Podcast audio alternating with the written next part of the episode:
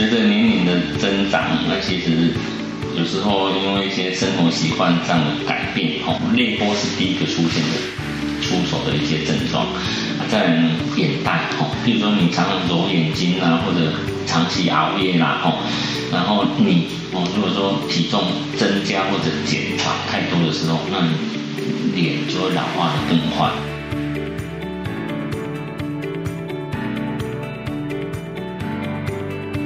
做一些比较小小的微整，哦，这样就可以得到一个很好的改善。泪沟出现的时候，那你可以打个童颜针啊，或者打个玻尿酸啊，哦，脂肪移植的话，它不仅可以填你的泪沟，而且可以补你的苹果肌，哦，让你整个中脸看起来会比较饱满有精神。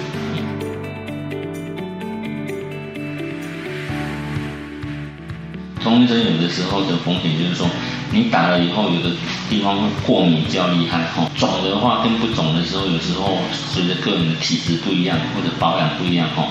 造成的效果也都不太一样，哈。玻尿酸它最大问题就是打了以后，你会觉得，尤其是打在泪沟的时候，你会觉得好像有一条毛毛虫的现象出现，哦，其实这是打玻尿酸比较常见的一些不满意。脂肪移植也可以顺便改善你的。黑眼圈，不过脂肪移植最大的问题就是它是一种手术，手术后它会淤青，它会红肿，嗯，可能会有一阵子没有办法说到正常的生活状态。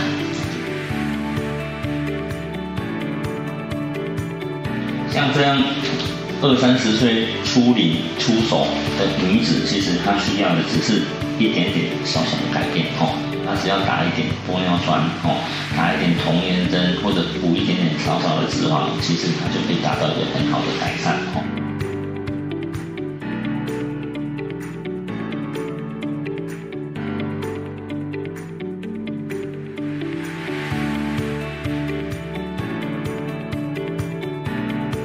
最主要就是大概有几个，哦，就是说你可能。一些食物要一些忌口，比如说烟酒咖啡茶哦，这些尽量会伤害你的肤质的，会伤害伤口愈合的，这些先不要碰哦。然后你不要去碰太热的水哦，去不要去泡太热的温泉